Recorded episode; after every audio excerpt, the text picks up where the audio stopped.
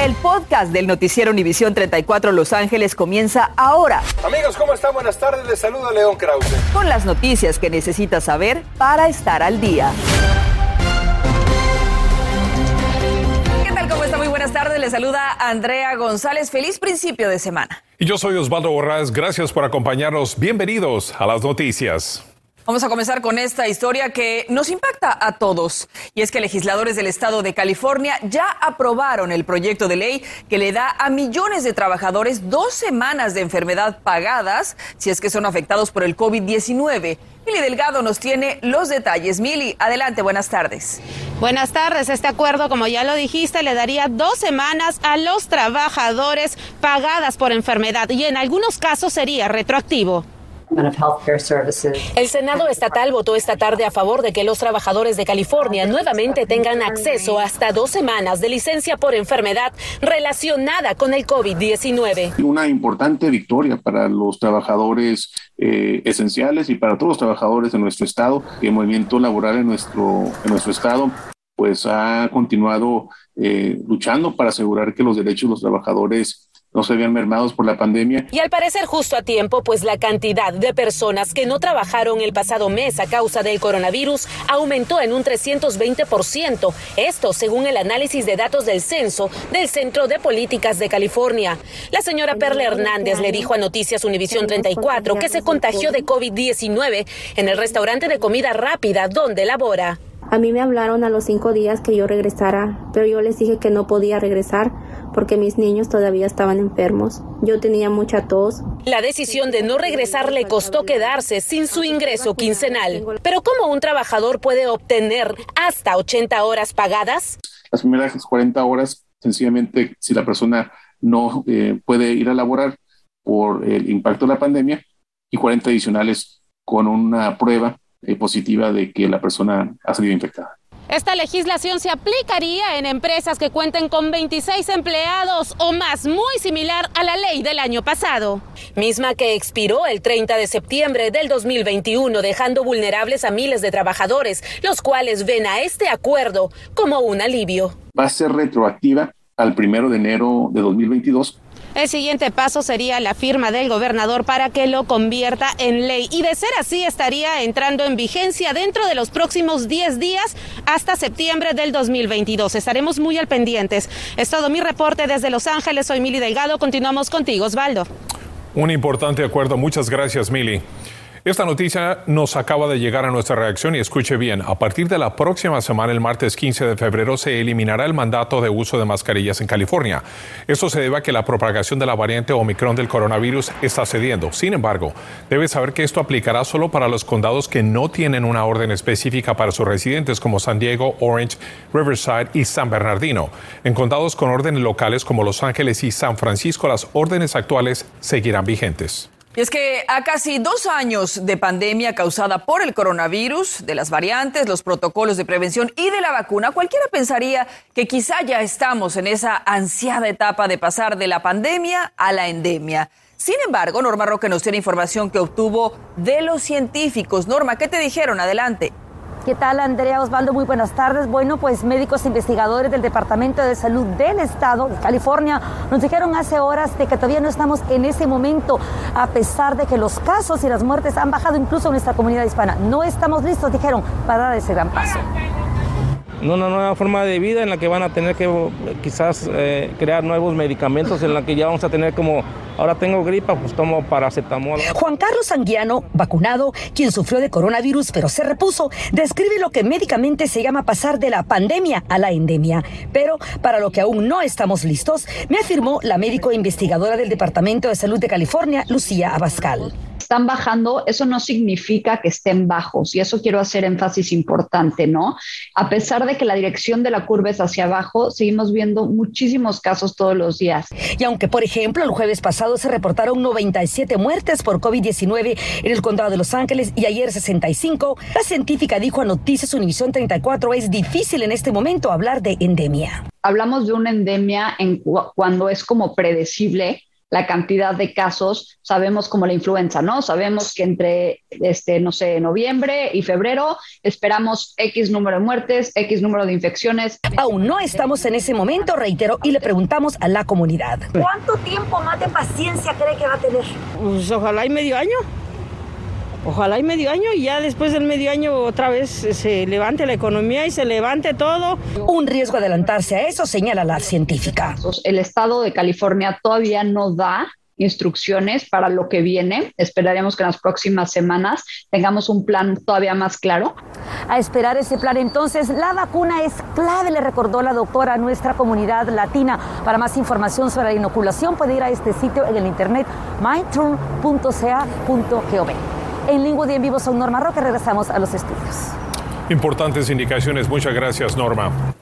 Pasamos ahora a una lamentable historia. Un adolescente de 16 años que asistió a una fiesta fue asesinado el pasado 24 de septiembre y hasta la fecha alguaciles en la sección de homicidios no han logrado capturar al asesino o las personas involucradas. Hoy se ofreció una recompensa de 10 mil dólares en el caso del joven Ricardo Trujillo Ramírez, que era un residente de la ciudad de Lomita. Cuando salieron de la fiesta, Ricardo y sus amigos fueron afrentados por un grupo de individuos y ocurrió una pelea entre los dos grupos. Durante la pelea, un sospechoso recuperó una arma de fuego y le disparó a Ricardo una vez en la parte superior del torso. La madre de Ricardo Trujillo Ramírez también estuvo presente en esa conferencia de prensa y en medio de su inmenso dolor y la pérdida de su hijo que soñaba con una carrera militar, habló. Yo no sé vivir sin él, yo no puedo vivir él. Él solo quería ser alguien grande en su vida y la persona que le quitó la vida está libre. Necesito justicia para él.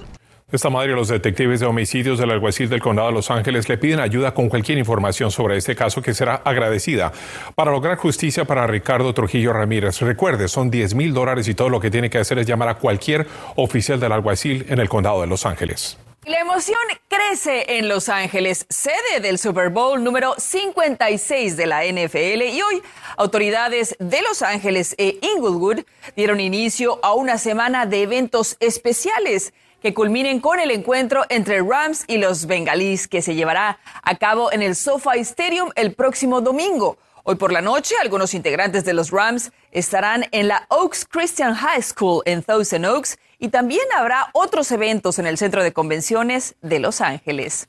Y para que usted se sienta con mayor tranquilidad durante esta celebración deportiva del Supertazón, la Policía de Los Ángeles está reforzando el patrullaje en áreas en las que más personas se congregan para este tipo de eventos. Por ejemplo, en LA, Live o el Centro de Convenciones.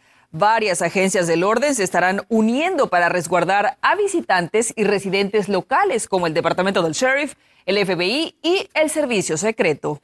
Y las calles alrededor del estadio Sofa en la ciudad de Inglewood serán impactadas por la gran cantidad de fanáticos que asistirán al Supertazón. Muchas calles serán cerradas, así como rampas de salida o de acceso de la autopista 405. El estacionamiento será vigilado de manera estricta. Los vehículos mal estacionados serán retirados con grúas. Y se espera que gran parte de los fanáticos llegarán al Sofa utilizando autobuses para asistir al juego que es el próximo domingo. Y la gran afluencia de turistas y visitantes para el Supertazón ha creado también mucha actividad en los sitios Airbnb. Las solicitudes para alquiler aumentaron en un 2000% y el procurador de la ciudad de Los Ángeles emitió una advertencia a los dueños de propiedades que rentar una casa, cuartos o incluso realizar fiestas antes o después del Super Bowl requiere permisos y la ciudad de Los Ángeles estará vigilando ese tipo de actividades. Matthew Stafford llegó a Los Ángeles, a los LA Rams, para hacer historia. Sabe el compromiso que le espera este domingo. Y a propósito, los Rams pues siguen vigilando a los jugadores y también pues están celebrando el cumpleaños precisamente de Matthew Stafford.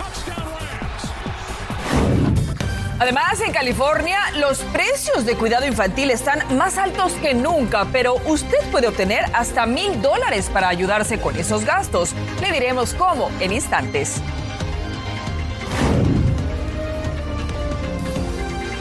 Se acabó el plazo para pequeños negocios obtener ayuda de hasta 5 mil dólares, pero solo tiene hasta la medianoche. Le diremos cómo solicitar ese dinero. Quédese con nosotros. Estás escuchando el podcast del noticiero Univisión 34 Los Ángeles. En los últimos dos años, uno de cada cinco estudiantes en un colegio comunitario de Los Ángeles ha decidido no continuar con sus estudios, algo que según autoridades académicas se debe al efecto económico. Pero Julio César Ortiz nos va a hablar del apoyo económico que hay disponible para ellos. Julio, adelante. Andrea, muy buenas tardes. Son incentivos financieros para evitar que más estudiantes abandonen sus estudios. Antes de entrar a su salón de clase, para miles de estudiantes del colegio comunitario, este cuarto con comida es lo que les ha quitado el hambre. Uh, batallan con cosas básicas como agarrar comida, entonces se van, no tienen de comer, no tienen acceso a recursos que son muy básicos. La pandemia ha complicado económicamente la vida de estudiantes y los nueve colegios comunitarios en el distrito de Los Ángeles ofrecen incentivos para que no se pausen sus sueños académicos. Asistencia directa para la vivienda, alimento, libros, transporte, cuidado de niños y otras formas de tecnología para que los estudiantes puedan realizar sus sueños y estar en escuela. El ACC, uno de esos colegios comunitarios en el sur de California, brindará apoyo adicional para estudiantes afectados específicamente por efectos de la pandemia. Queremos que se queden en las escuelas y, quiz y quizás con esta ayuda uh, financiera le podemos uh, a dar más ánimo para que se queden uh, matriculados en nuestros colegios. Gracias a ese apoyo, Alex es uno de miles que se pueden concentrar en sus materias y no en cómo comprar los libros. Es muy difícil a veces uh, comprar libros porque son, muchas veces son muy caros. So, la ayuda que nos está dando este colegio es muy importante. So, me puedo concentrar más en, la, en los estudios, en mis clases, en mis tareas. Y como uno de cada 10 estudiantes de colegio comunitario ya es padre de familia, los fondos también apoyan el cuidado infantil sin costo. El distrito de colegios comunitarios de Los Ángeles es el más grande en el país y se compone de nueve colegios. Usted los puede encontrar visitando el sitio laccd.edu. Le recordamos que solo estudiantes matriculados pueden recibir estos incentivos. Con esa información, regreso Osvaldo contigo. Hasta Los Ángeles. Hágale caso a Julio César Ortiz. Muchas gracias, Julio. Le queda hasta la medianoche para solicitar 5 mil dólares si es dueño de negocio pequeño y fue afectado económicamente por la pandemia. El programa Comeback Checks se cree pudiese beneficiar miles de negocios pequeños y el dinero no tendrá que ser devuelto. Si necesita información, puede llamar al número que aparece en pantalla 213-464-2786. Y hablando de dinero, el alto costo del cuidado infantil es una de las principales preocupaciones de los padres de familia. Aquí en California sale más caro que alguien cuide a los hijos que mandarlos a la universidad. Nuestro estado es el tercero donde más se paga por el cuidado infantil en el país. El costo anual promedio es de 17 mil dólares.